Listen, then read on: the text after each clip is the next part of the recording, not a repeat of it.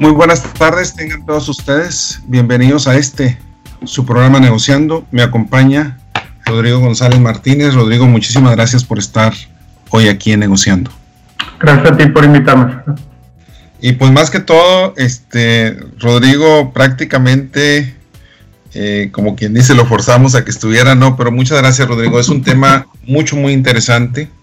Es un tema que tiene un impacto tremendo en cada una de nuestras vidas el famoso desapego. Y en la invitación que yo envié a nuestros radioescuchas, yo mencionaba lo siguiente. Si realmente como seres humanos estamos interesados en nuestro crecimiento personal y en la espiritualidad, entonces la parte del desapego es mucho, muy importante, es vital. ¿Qué significa el desapego? Significa ser capaz de soltar, ser capaz de quitarnos cualquier barrera, salir de la zona de confort de no depender de nadie, de dejar el miedo a perder personas, objetos e incluso experiencias. Significa saber amar, apreciar, involucrarnos desde una manera de lo que yo le llamo más equilibrado, con más paz, con mayor tranquilidad. Significa, y lo más difícil, al menos para mí, matar miedo. Significa dejarlo guardado, significa realmente quitarme las máscaras, significa dar un paso para alcanzar la plenitud. Y aquí es donde de alguna manera es llevar nuestro equipaje, ir cargando de una manera más ligera, es vivir desde nosotros mismos, desde nuestro corazón, que nada ni nadie nos puede dar más que nosotros mismos somos responsables. Y para terminar, menciono algo realmente el desapego es liberarnos emocionalmente, sin máscaras, con verdadera autenticidad, pero sobre todo sin estrés. Y la pregunta que yo les hago es, ¿y tú has logrado o logras vivir desde el desapego? ¿Eres capaz de hacer eso? Rodrigo, ¿qué nos puedes tú platicar? Pues mira, sobre esto de eh, eh, que, mencionas que es el el equipaje, lo que cargamos en el trayecto de nuestra vida, cómo nos centramos en, una dependencia emocional con ciertas personas, eh, eventualmente nos, apasionamos con ciertas ideas y nos cerramos a que tenemos la razón, no damos esa, esa, esa libertad de aceptar otros puntos de vista y entrar en un debate que nos construya. Eh, este tipo de cosas que nos llevan luego a vivir en un estado como a la defensiva, como, como, como, agresivos, ¿sí? Y, esto del desapego pues, realmente es un tema muy interesante porque nos ayuda a fluir, a fluir por, el, por la vida, tomando una conciencia que lo importante no es más que nuestra, nuestro ser, nuestra existencia, y con la finalidad de que venimos a este mundo a ser felices no va a depender de la gente para que nos dé valor o de un trabajo para que nos reconozcan, sino que este reconocimiento y este valor tiene que salir de nosotros mismos. Mira, ahorita que antes de entrar al programa platicando yo con Rodrigo, le mencionaba yo que a la edad de 13 años me enfrento prácticamente entre 13 y 14 me enfrento con varias partes fuertes Primero, eh, fallece mi abuelo paterno, 1973, 25 de julio, de una embolia. ¿Por qué implicaciones tiene para mí? Pues resulta que mi padre, que en paz descanse también, fue hijo único. Al ser hijo único, nosotros éramos los únicos nietos de mis abuelos paternos y vivíamos con ellos prácticamente. Incluso uno cruzaba de mi casa a la casa de ellos. Y hubo un tiempo junto con Mario, mi hermano, que nos fuimos a vivir con mis abuelos a otro lugar cerca de Elisa, Chihuahua, la colonia Cárdenas. Entonces, perder a mi abuelo paterno, alguien que era, vivíamos con ellos prácticamente, pues es algo muy fuerte. Eh, resulta que al año pierdo a mi abuela materna. Y también tiene un impacto fuerte porque ellos eran mis padrinos de bautizo, mi abuelo y mi abuela. Y es una cosa curiosa porque la pierdo exactamente el mismo día que mi abuelo, el 25 de julio, un año después de lo mismo, exactamente. Y para acabar de completar el cuadro, mi hermano Rosalío, el mayor, yo soy un año menor que él, un año tres meses, se va a estudiar la preparatoria, se viene a Monterrey, de Delicia, Chihuahua. Yo, siendo una persona demasiado tímida, dependía mucho de él, a final de cuentas, para socializar. Entonces, para mí es un golpe muy fuerte, un apego que yo tenía, donde en base a todo ese cuadro, para mí fue una época difícil en ese momento, que muchas veces no nos damos cuenta. Cuando hablamos de soltar, Rodrigo, como tú mencionabas, de puede ser el dejar ir un trabajo. Y ahorita mencionábamos también la parte de la jubilación. Hay tantas cosas en la vida que nos aferramos. Pero lo más triste para mí es cuando nos aferramos a algo material. Cuando realmente nos aferramos a algo material. Y esa es una realmente una verdadera tristeza, porque es donde estoy poniendo mis prioridades de vida, cuando realmente la vida es mucho más que eso. Sí, las cosas materiales ayudan definitivamente, pero no lo es todo a final de cuentas. Adelante. Adelante, Rodrigo.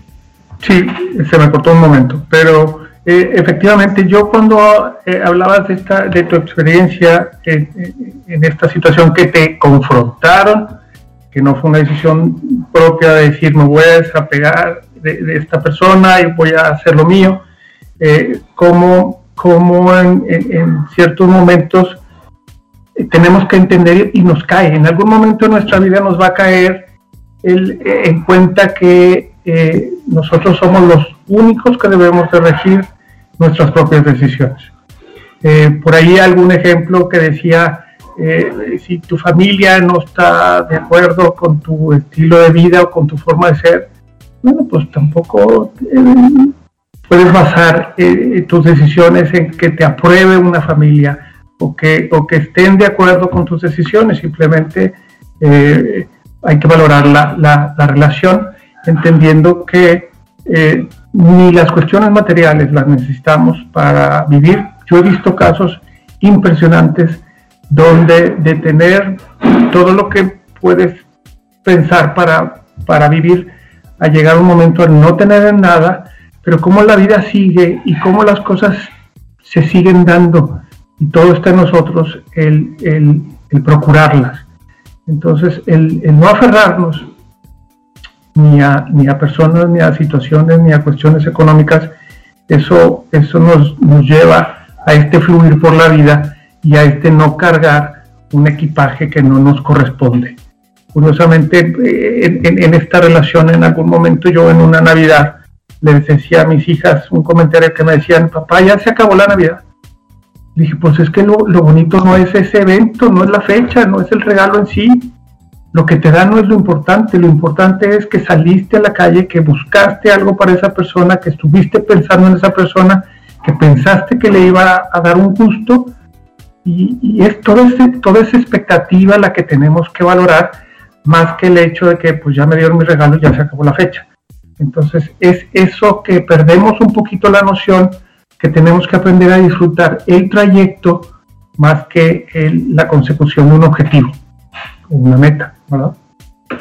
Fíjate, eh, me recuerda mucho ahorita me recuerda mucho a un amigo español, Roberto, que coincidimos en, en una parte de la maestría y después, curiosamente, me tocó coincidir en un programa de capacitación años después. Y el caso de Roberto, él está muy preocupado, estudia la maestría eh, porque prácticamente se lo demanda su grupo familiar, sus padres y tíos, etcétera, porque esperaban mucho de él. Eh, una familia con muchísimo dinero. En la maestría, cuando mientras nosotros recibíamos pues, un cheque de beca, eh, de alguna manera nos alcanzaba, pero no era para darnos lujos. veías el tipo de lujos que se daba. Y resulta que años después me lo encuentro y me platica su historia. De alguna manera yo tenía idea, pero no sabía por qué está, lo que estaba pasando, lo que estaba viviendo él. Y dice que cuando regresa a la maestría, pues ya tenía que ocupar una posición en una de las empresas, etcétera, con expectativas después de ser el presidente del consejo incluso. Y renuncia a todo. Les dice a todos, a sus padres y a los tíos y todo, les dice, me retiro, no soy para esto. Y le dicen, ¿de qué vas a vivir? No importa, pero voy a hacer mi vida. Y se dedica él a un campo muy diferente, a dar clases de música, a hacer otras cosas mucho más artísticas. Y cuando yo me lo encuentro en un programa de capacitación, él ya tenía su propia empresa de capacitación en diferentes áreas. Aparte de la música, busca otros artes en las cuales juntar personas como él. Muy interesante el proyecto, donde dice, yo no era feliz, Fernando, cuando tú me conociste, pero no lo decía. Sí estaba bien porque tenía lujos, tenía eso. Y cuando yo le pregunto, ¿cómo le hiciste? Dice, tuve que desapegarme. Me dolió, sí, sí me dolió y me dolió bastante. ¿Por qué me dolió bastante? Porque desde niño yo estaba acostumbrado a que me hacían las cosas, estaba acostumbrado a tener choferes, estaba acostumbrado a muchísimas cosas, a un ritmo de vida, a lujos, etcétera, etcétera. Estaba acostumbrado. Y a eso te vas apegando. Y crees que esa es la vida. Pero llegó un momento cuando yo regreso de la maestría donde yo recapacité. Y todo fue porque uno de los aviones llegó tarde y tuvieron que salir más tarde. Y si ya estábamos varias personas esperando. Y una de ellas traía una guitarra y empieza a tocar. Y después yo empiezo a cantar porque me gustaba. Y me platica su vida. Y dije, yo quiero ser como él. Él no tiene nada en los lujos que yo tengo. Ese desapego cuesta y duele. Y duele y duele bastante, algunas veces duelen las entrañas y no es fácil hacerlo. Pero esa fue una gran lección para mí realmente, Rodrigo, en ese caso. Claro. El, ver nuevos otros estilos de vida y, diferentes opciones de decir, oye, pues yo, yo crecí en una familia donde no necesariamente el valor económico era el principal valor, pero pero el tener una buena posición, el tener buen, un, buen trabajo, el tener buenas eh, relaciones eh, eh, sociales era muy importante para, decir que así es la vida. Cuando, como lo comentabas tú, a lo mejor en, tu caso que, que decías eres una persona algo introvertido, bueno, este, imagínate el reto que, que, hubiera representado eso, ¿verdad? Donde donde dices, oye, pues es que pues tengo que tener muchas amistades y tengo que ser como muy sociable. Y, es, como una contradicción con nuestro propio estilo de, vivir o de ser. Algo que es bien diferente, bien difícil de hacer es de repente aceptar en los hijos que tienen que hacer su propio camino y, vivir sus propias experiencias. Y por más que te mortifiques en cómo le va a ser, es, es pensar en que eh, en, las manos de cada quien está la forma de conseguir lo que quiere, más que en el ambiente que hemos vivido de tienes que vivir bien, tener un buen trabajo, tener tus buenas relaciones eh, sociales y familiares, eh, tienes que ser un matrimonio impecable, todo este tipo de estereotipos en los que nos vamos sumergiendo en el transcurso de la vida.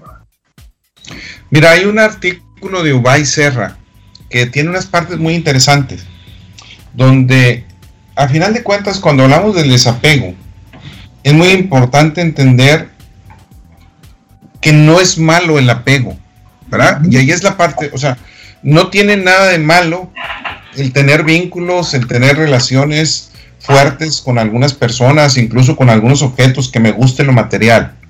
Son, claro, a todos nos gusta, ¿verdad? Y entre más comodidades tenemos, queremos más comodidades como seres humanos, lógicamente. El problema está en cuando me vuelvo adicto a las cosas. Ese, Esa es la situación. Y ahí es donde limitan, mi vida se ve limitada, porque ya hice una adicción. Por lo tanto, ya no puedo ir a un grupo de misiones donde tengo que estar durante una semana y no me puedo bañar porque no hay dónde bañarse, porque la comunidad es muy pobre, no puedo aceptar la comida que me da una familia pobre porque no, yo no como de eso. No puedo dormir porque yo no estoy en una cámara, en mi cama este, cómoda, etcétera.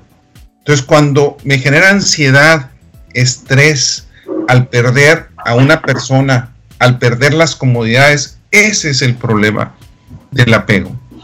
Esa es la situación. No quiere decir que sea malo, pero debo tener los recursos necesarios, la capacidad para poder adaptarte, adaptarme a la situación que venga. Esa ahí donde está la situación, como yo lo veo. Sí, efectivamente es el, querer cosas y el, querer tener, el querer eh, hacer es, es innata el ser humano, pero, pero siempre y cuando caigas en la cuenta que realmente no lo necesitas para vivir. Es un gusto que te quieres dar, hay que disfrutar como el, trayecto, todo lo que tuve que hacer para conseguir un viaje, un buen carro, un buen trabajo, este, buenas relaciones sociales, pero el decir, no crear esta adicción, decir estoy consciente que lo tengo, me gusta tenerlo, pero al mismo tiempo no dependo de ello. Mira, yo quisiera que, cada uno de nuestros escuchas se fuera a su niñez. Sí. ¿Cuántas amistades tenemos todavía de gente que era desde niños? ¿Por qué lo menciono? Porque conforme vamos avanzando de niñez a adolescencia, nos aferramos a, las amistades de la niñez, de la adolescencia.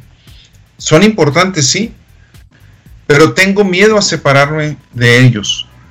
Y aquí entra una situación, yo que, he estado en el campo de la educación por muchísimos años, me ha tocado ver tristemente cuando alguna persona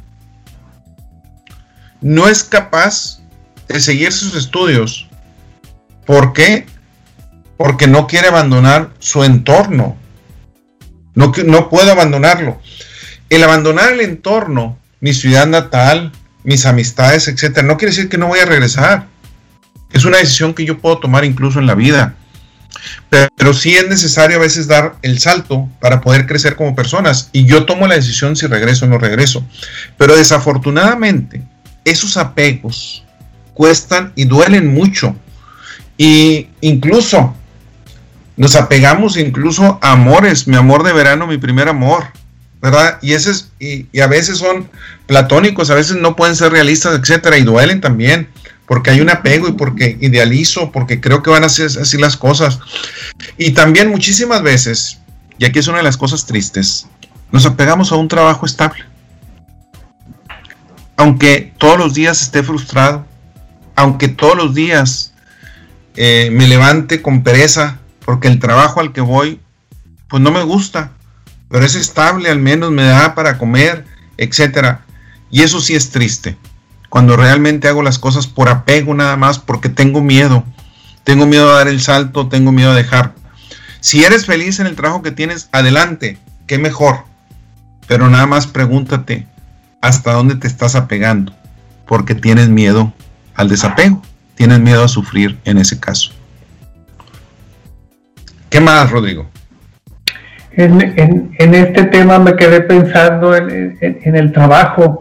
Eh, Sabes que una frase que continuamente he repetido yo, yo no sé si para bien o para mal, pero sí la digo, sí la he dicho y la seguiré diciendo. Es que para mí el trabajo es una forma para lograr el estilo de vida que quiero, de tal forma que yo trabajo para vivir pero no vivo para trabajar. ¿Sí? Entonces hay que darle prioridad a las cosas que tienen prioridad y a los medios mientras sean el significado de algo superior al, mismo medio. Yo así lo he visto.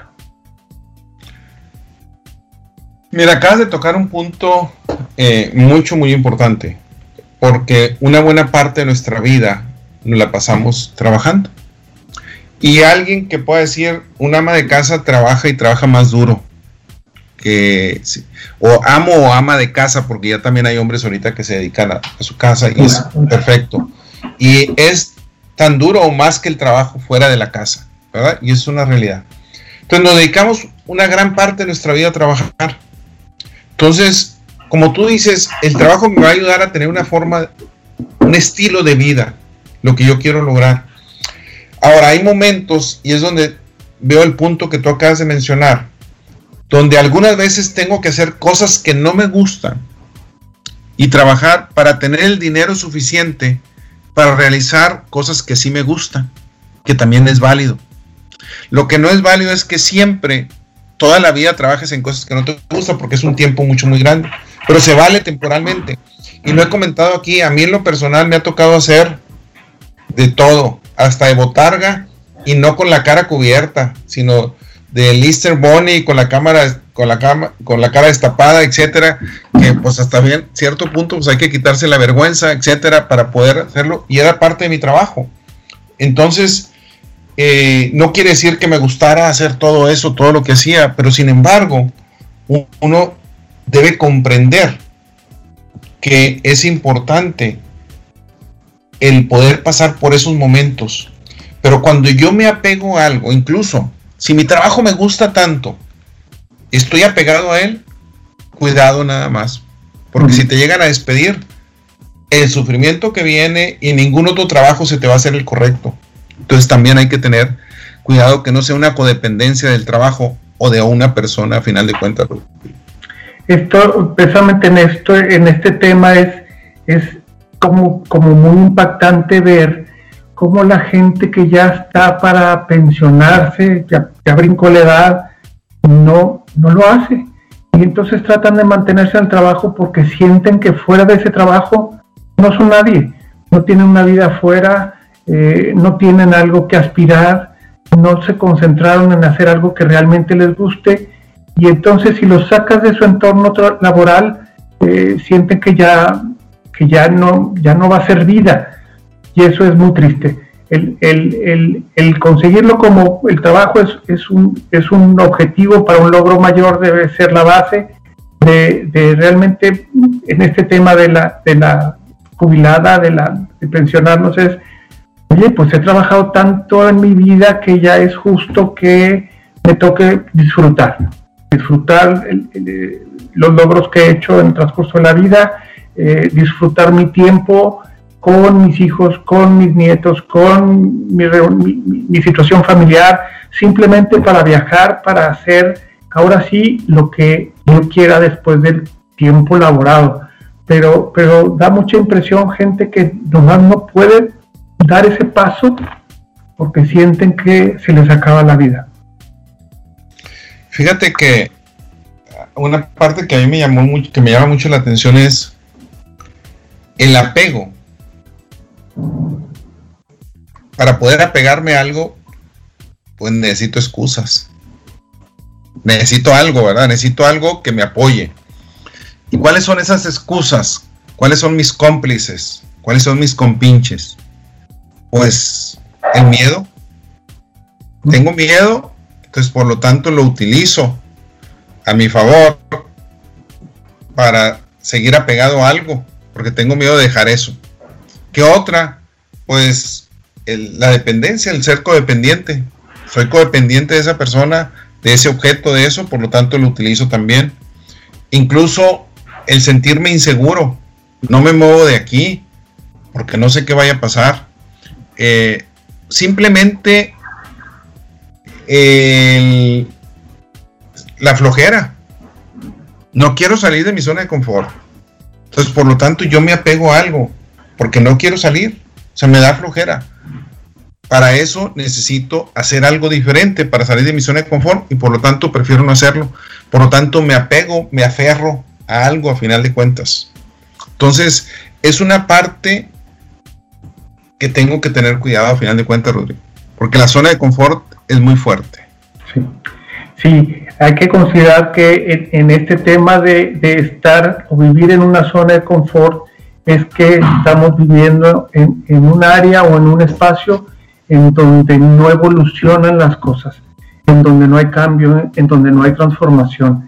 Estamos tan cómodos en cómo estamos y en donde estamos que eh, rehuimos a cualquier eh, eh, idea de modificar algo o de cambiar algo aunque el beneficio pudiera ser mayor.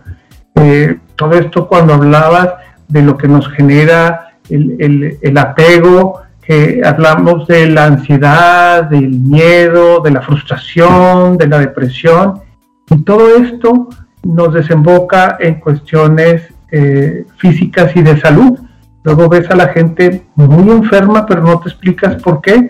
Bueno, pues porque este, el cuerpo siempre reacciona eh, a través de la mente, dirige al cuerpo y, todo te va, te va a aflorar eventualmente que no estás, no estás cómodo, algo, algo, algo sabes que tiene que cambiar, pero, pero es ese paso que nos cuesta mucho porque no es nada fácil el decir eh, nos toca eh, tomar un rumbo diferente.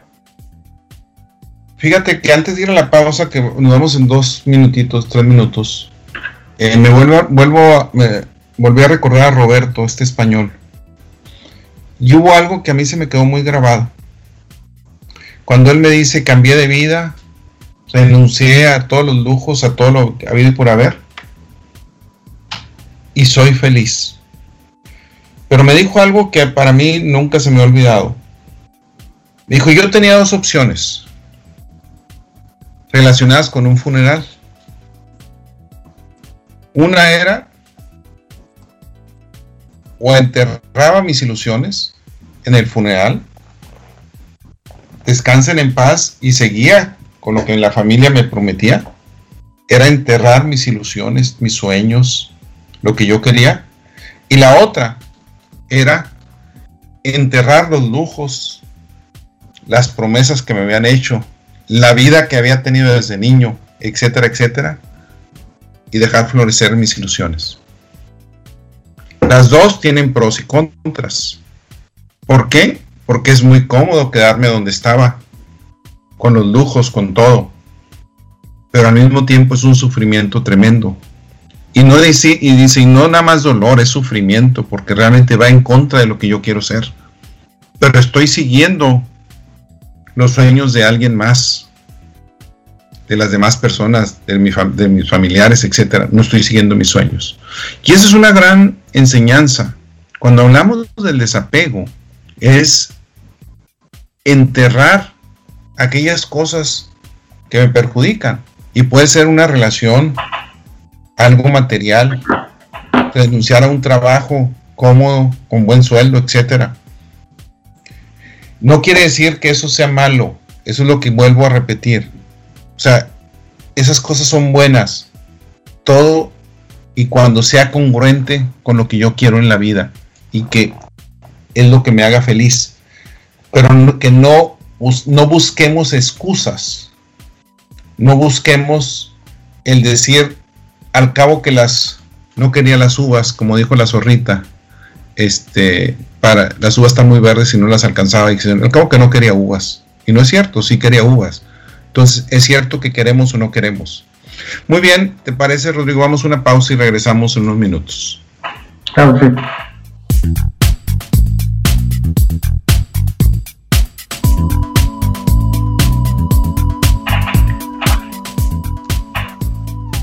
Muchas gracias por continuar aquí en Negociando. Me acompaña Rodrigo González, su servidor Fernando Mata.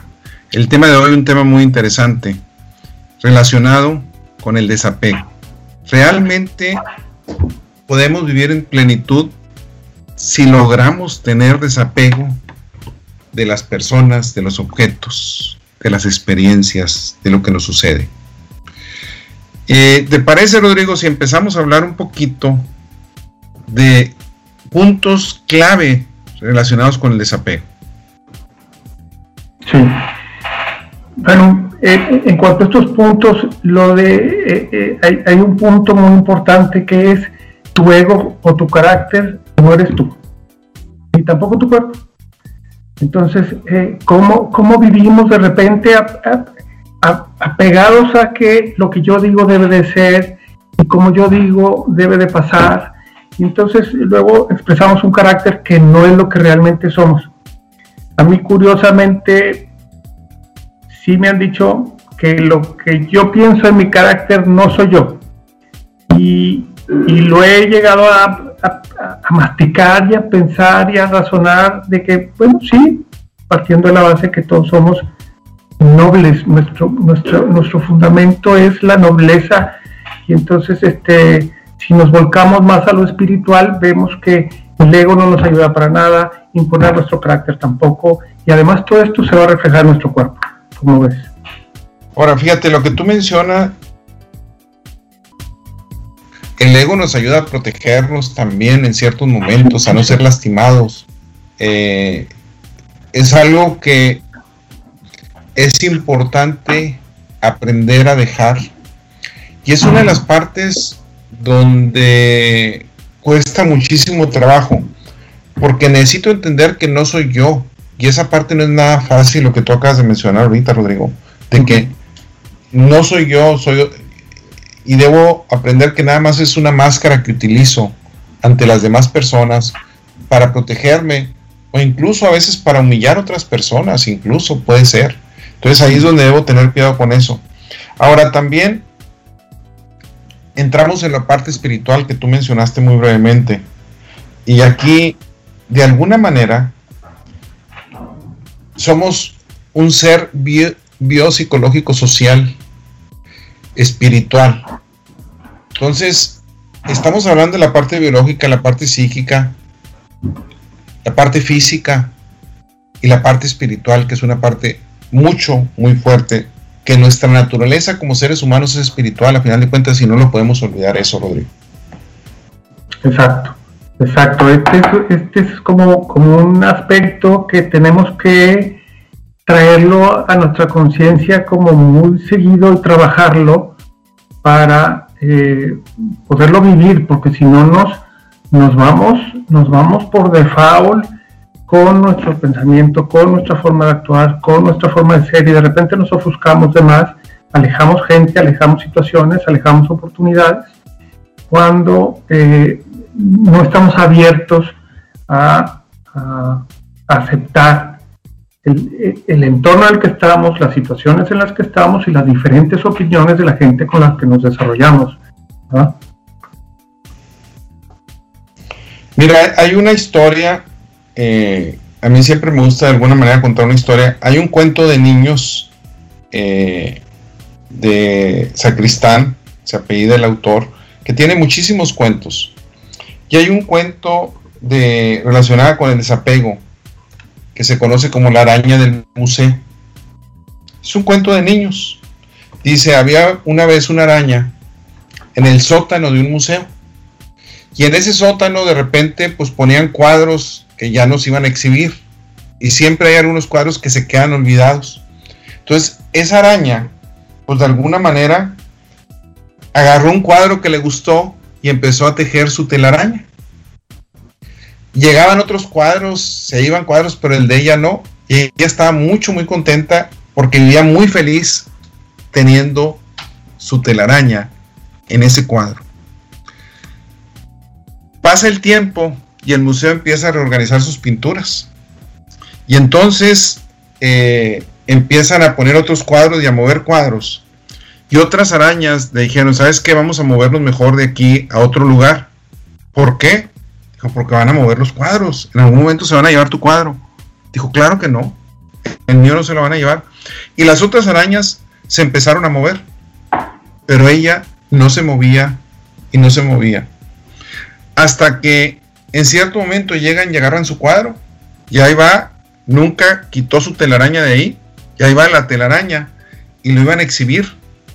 Y entonces la araña empieza a preocupar y dice, ¿y ahora qué voy a hacer? Van a destruir mi telaraña. Y dicho y hecho, pues para limpiar el cuadro la destruyen. Y entonces empieza a sufrir, y a sufrir, y a sufrir, y a llorar desconsoladamente. Dice, ¿y ahora qué hago? Yo estaba acostumbrado a vivir en ese cuadro. Y se acerca una araña que la había estado observando y le dice, la vida sigue. La vida no termina ahí. Ven conmigo. Y se van y se salen del museo y se van a un jardín a espaldas del museo y encuentra un rinconcito donde puede tejer una nueva telaraña. Y lo interesante de esto es que encuentra un lugar tranquilo y comprende que incluso su telaraña puede llegar a ser incluso mejor que la que tenía antes. Y que el miedo que tenía no era necesariamente verdadero. Y es un cuento de niños para enseñar el desapego. ¿Por qué? Porque en la vida nos enfrentamos a muchos desapegos. Cuando nos movemos de una ciudad a otra, necesito desapegarme de las cosas. Hace varios años, eh, a final de cuentas, yo soy regio por adopción se me vine a los 14 años, he estado muchísimos años aquí, estoy muy agradecido con Nuevo León, con Monterrey, con las amistades que he tenido, con las personas que he conocido, con los trabajos que he tenido. Y llega un momento, hace varios años, como cuatro años, donde decido renunciar a un puesto de vicerrector aquí para irme a Guadalajara. Y en ese momento no fue una situación fácil, no, no fue fácil. No fue fácil eh, para mi hija recuerdo mucho a Karina. Mi hijo en ese momento se va a trabajar a Estados Unidos. Y en ese momento yo me voy a Guadalajara y mi hija me dice, ¿y ahora qué hago yo? Si vivimos los tres. Eh, y le digo, pues aprender a vivir así. Sin embargo, nos vamos a estar viendo. No, no desaparece la vida. Y muchas personas incluso me dijeron, ¿por qué te traes a tu edad a irte? O sea, a final de cuentas, es un riesgo, sí, son riesgos calculados, son cuestiones de vida, pero necesito desapegarme y es desapegarme de amistades y crear nuevas amistades en Guadalajara. A mí en lo personal que me gusta jugar dominó, eh, personas, grupos de dominó que me aceptaron en Guadalajara y gente con la que convives, con gente con la que empiezas a convivir en esa parte, pero es aprender a desapegarnos. No es fácil y duele, sí, sí duele, pero es parte de la vida, a final de cuentas, Rodrigo. Es una parte con la que necesitamos aprender a vivir. Sí, y en este punto de, vivir, ¿cómo tenemos que entender que venimos a este mundo a aprender, a evolucionar, a mejorar, a ayudar a los demás y, a ser parte de este mundo que nos, que nos rodea? No venimos nada más a recibir. En, este desapego tenemos que entender que tenemos que desarrollar nuestra alma, nuestro cuerpo, este, nuestra forma de pensar, pero hay que contribuir con los demás y hay que ayudar a las personas que nos rodean con ese espíritu de, simplemente ayudar, de, no depender de las personas por un reconocimiento o por unas gracias, sino que aprender a hacer estas cosas porque sabemos que eso es lo correcto, que es lo que hay que hacer y hay que hacerlo con gusto. Rodrigo, si estuvieras, nos está escuchando un joven y te preguntara, sí, Rodrigo, se oye muy bonito, pero ¿cómo le hago? O sea, ¿qué hago realmente? Se oye, en la teoría se oye hermoso lo que estamos comentando, ¿verdad? De alguna manera, y es una de las situaciones que pasa, pero en la vida real, un joven, imagínate un adolescente que esté terminando su secundaria o su preparatoria y que vaya a pasar a otra institución, ni siquiera en la misma institución, que haya tenido su primer noviazgo y que lo hayan cortado o la hayan cortado y va a cambiar de escenario, etcétera, etcétera. Este, que algunos de sus amigos se hayan ido, de los que estaban cercanos, se hayan ido a otra ciudad porque sus padres se cambiaron o porque decidieron irse a estudiar a otra ciudad. Ese joven, ¿qué le dirías tú cómo desapegarse. Tenemos siempre la expectativa que lo que tenemos en el momento y lo que hacemos de momento es lo que está bien. Y aprendemos a aceptarlo, a valorarlo y a quererlo. Y de repente eh, no captamos la posibilidad de eh, contemplar que todo cambio es para bien. Cambiar un ambiente donde te puedas reinventar es bien importante porque eh, haces nuevas amistades, como tú decías cuando te fuiste a Guadalajara, bueno, conoces nueva gente, eh, el, tomar esas expectativas de somos renuentes al cambio, sí somos renuentes al cambio, eh, manejamos mucho el ego, que es lo que nos frena mucho en esta área de confort que hablábamos, pero el cambio, el aprender a no idealizar las situaciones en las que estamos, en las que decimos, bueno, pues es que esta niña ya no quiso andar conmigo, pero éramos tan felices. Pues no, pues no necesariamente eran tan felices. Y entonces eso quiere decir que, debemos de, valorarlo como una experiencia que ya la vivimos, pero estamos abiertos que, vamos a encontrar una persona en nuestro futuro cercano que probablemente sea mucho mejor a la relación que tuvimos anteriormente y que idealizamos en, su momento y que pensamos desesperadamente que no íbamos a conseguir alguien más que nos quisiera o alguien más que quisiera ser nuestro amigo. Todos estos cambios hay que afrontarlos con esa valentía y ese, ese poder de expectativa y de emoción de esperar lo inesperable. Yo creo que tú mencionaste la frase principal, todo cambio es para bien. dos personas me vienen a la mente, mi madre, donde menciona eso, y mi hermano Mario, donde siempre, de una manera positiva, todo cambio es para bien. Y aquí me viene a la mente un famoso libro, que hay personas, ha recibido críticas de todo tipo, hay personas que no les gusta, se les hace un libro eh, muy trivial, eh, etcétera. Y, tiene lo suyo. El libro se titula ¿Quién se ha llevado mi queso? de Spencer Johnson. Y a final de cuentas utiliza una historia muy sencilla para guiarnos en lo relacionado a la administración del cambio, totalmente relacionado con el tema de hoy, con el desapego.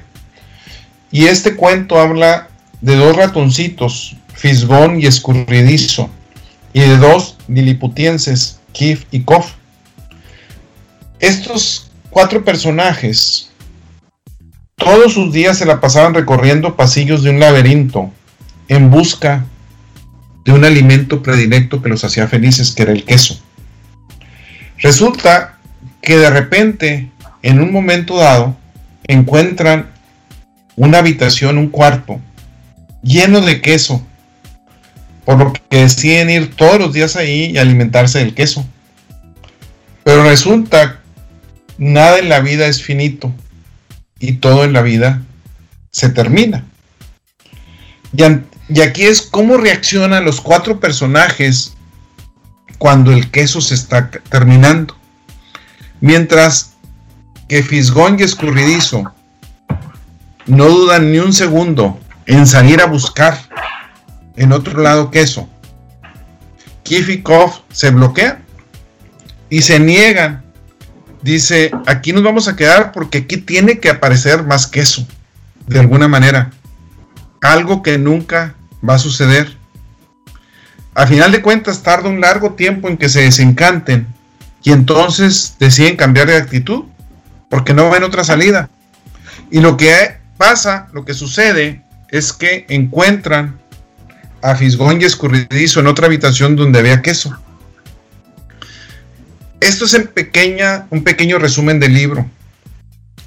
Pero aquí la pregunta para cada uno de nosotros es, ¿qué hacemos para buscar el queso? ¿Y qué es el queso para cada uno de nosotros? Puede ser una relación, puede ser el trabajo, dinero, nuestra libertad, la salud, el reconocimiento. Y en algún momento las cosas cambian y tengo que ir a buscar, tengo que hacer algo para lograr tener lo que antes tenía o algo nuevo, como tú decías, todo cambio es para bien, a final de cuentas, aunque muchas veces no lo veamos. Y también está relacionado con la frase, todo pasa por algo hay una razón por la que pasan las cosas, por la que suceden. Y tal vez podamos reclamarle incluso a Dios, pueda reclamarle a alguien, etcétera. ¿Por qué a mí?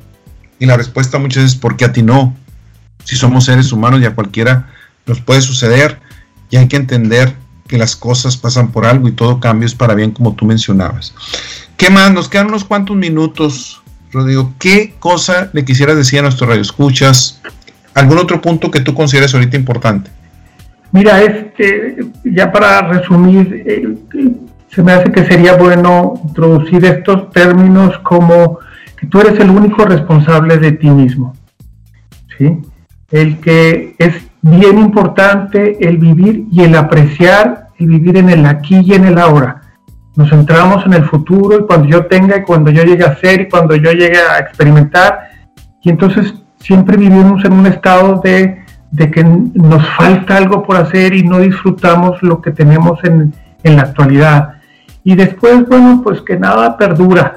Todo es un proceso de cambio, la vida es un proceso de cambio y tenemos que aceptarla y estar preparados para vivir todas las experiencias, independientemente que sean eh, buenas o malas, eh, hay que considerar que todas nos dejan un aprendizaje y es lo que hay que absorber de la vida, esos aprendizajes que nos van a llevar a nuevos horizontes, terminando eh, en, que este, este movimiento del mundo, de la vida, de nuestra propia transformación es continuo y eso no para.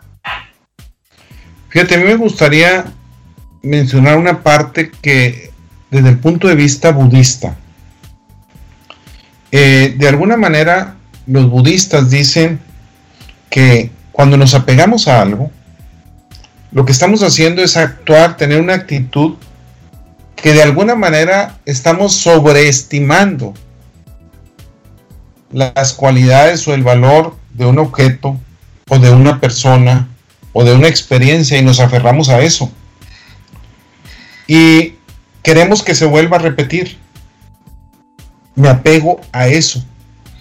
Cuando a veces son momentos que no pueden volver a ser repetidos y que creemos, los idealizamos incluso como yo recuerdo a ciertos amigos que me dicen, no, es que el mejor lugar, las mejores donas y la mejor pizza era cuando yo tenía 18 años, yo estudiaba en esta universidad y enfrente hacía las mejores pizzas y era, y recuerdo que me tomé mi primera cerveza y es la mejor cerveza que he probado en mi vida. Sí, le digo.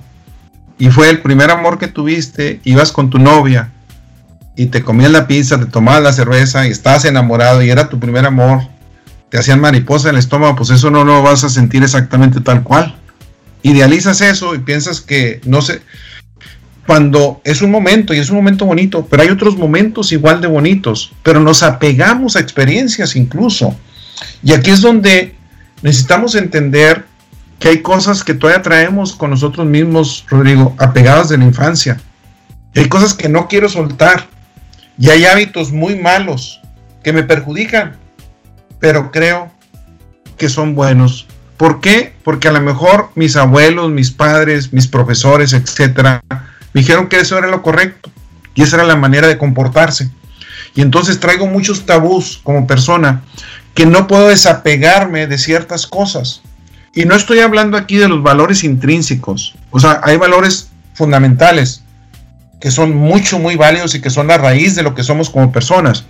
Pero sí de algunos tabús que no me permiten crecer como persona porque me apego a cuestiones que ya no son ciertas.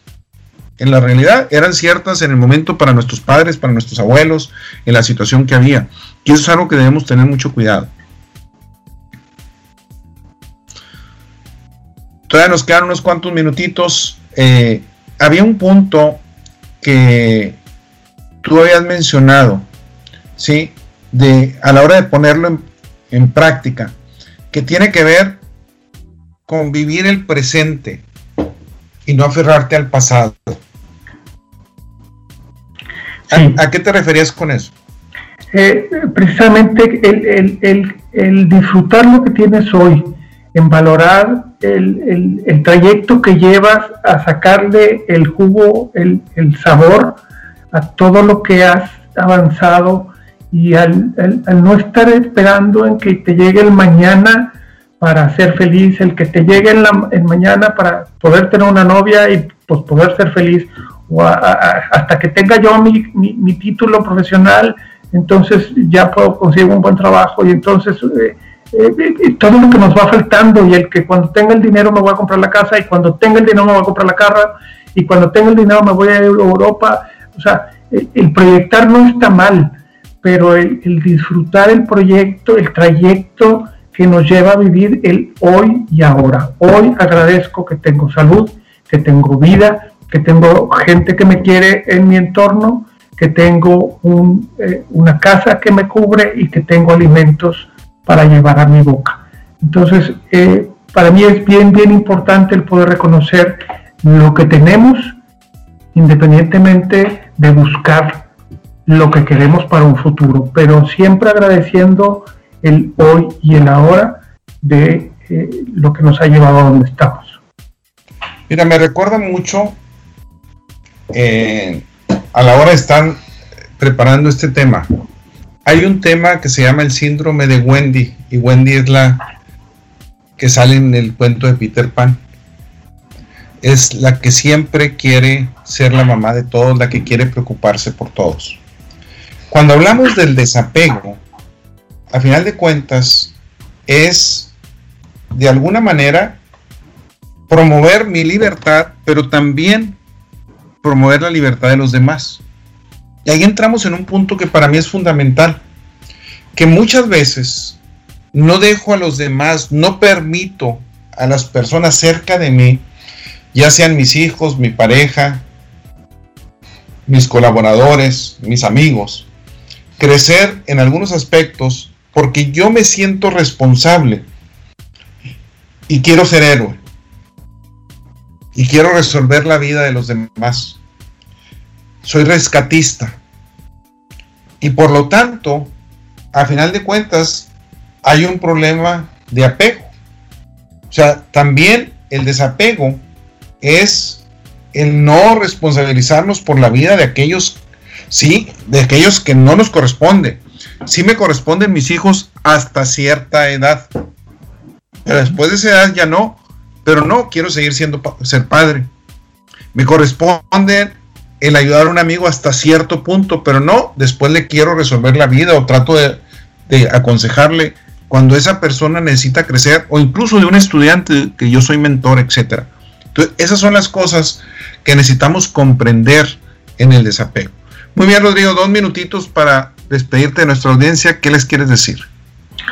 Yo nada más les, les eh, puedo decir que la vida es un trayecto, hay que aprender a valorarla, no es fácil y hay que ser consciente y responsable de nuestras propias acciones.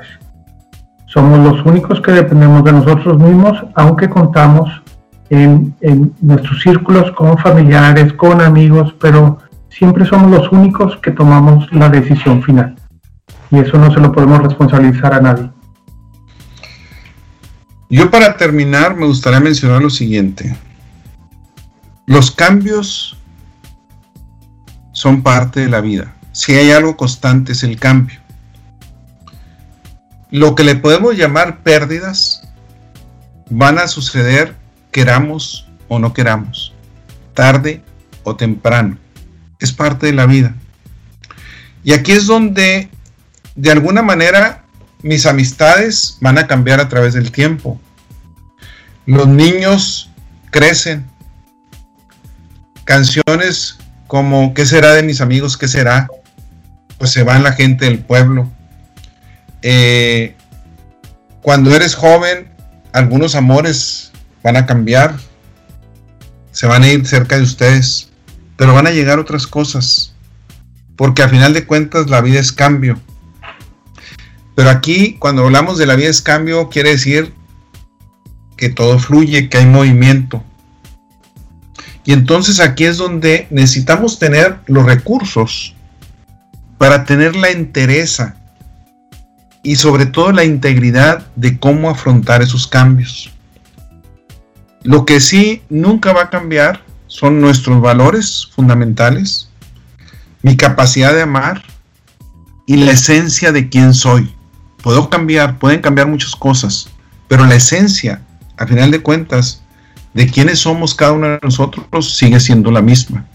Por lo tanto, es crecer como persona, prepararme para los cambios, vivir los duelos que tengo que vivir, y los duelos a la pérdida de un trabajo, a la pérdida de un ser querido, a la pérdida de un amor, a la pérdida de algún cambio fuerte, hay que vivir el duelo.